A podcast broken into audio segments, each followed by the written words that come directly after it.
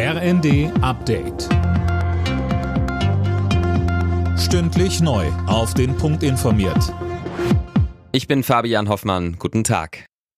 Finanzminister Christian Lindner hat von seinen Kabinettskollegen grünes Licht für den Haushaltsentwurf für 2023 bekommen. Dann will er die Schuldenbremse wieder einhalten. Lindner spricht von einem krisenfesten Plan. Es macht sich etwa daran fest, dass wir Wirtschaftshilfe aufgrund der gestiegenen Energiepreise in der Größenordnung von einer Milliarde Euro etatisieren, 2,2 Milliarden Euro vorsehen für die Beschaffung von Corona-Impfstoffen. Also dieser Haushalt, der reflektiert auch Ukraine-Krieg und Corona-Pandemie.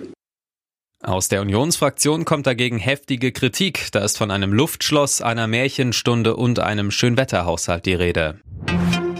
Masken wirken, aber nur wenn sie richtig sitzen und der Maskenträger sie auch tragen will. Das ist einer der Schlüsse, zu dem der Corona-Expertenrat kommt. Die Sachverständigen haben heute ihren Bericht zur Wirksamkeit der Corona-Maßnahmen vorgestellt. Zum Thema Lockdown sagte der Virologe Hendrik Streeck. Gerade zu Beginn einer Pandemie ist es sinnvoll, die Übertragung in der Bevölkerung, soweit es geht, zu reduzieren, um dem Gesundheitssystem den Spielraum zu geben, um sich zu wappnen für die Anzahl an Infektionen.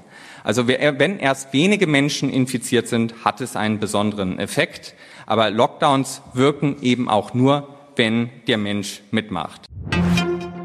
Mit dem Monatswechsel heute gibt's wieder zahlreiche Änderungen in Deutschland. So fällt zum Beispiel die EEG-Umlage weg. Der Strom wird dann etwas günstiger. Außerdem steigt der Mindestlohn auf 10,45 Euro die Stunde und auch die Rentenerhöhung wird wirksam. Und wer online einen Vertrag zum Beispiel fürs Handy abgeschlossen hat, kann den jetzt auch mit einem einfachen Klick online wieder kündigen.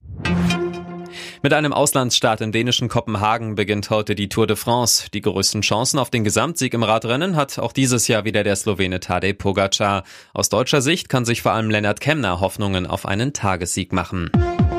Alle Nachrichten auf rnd.de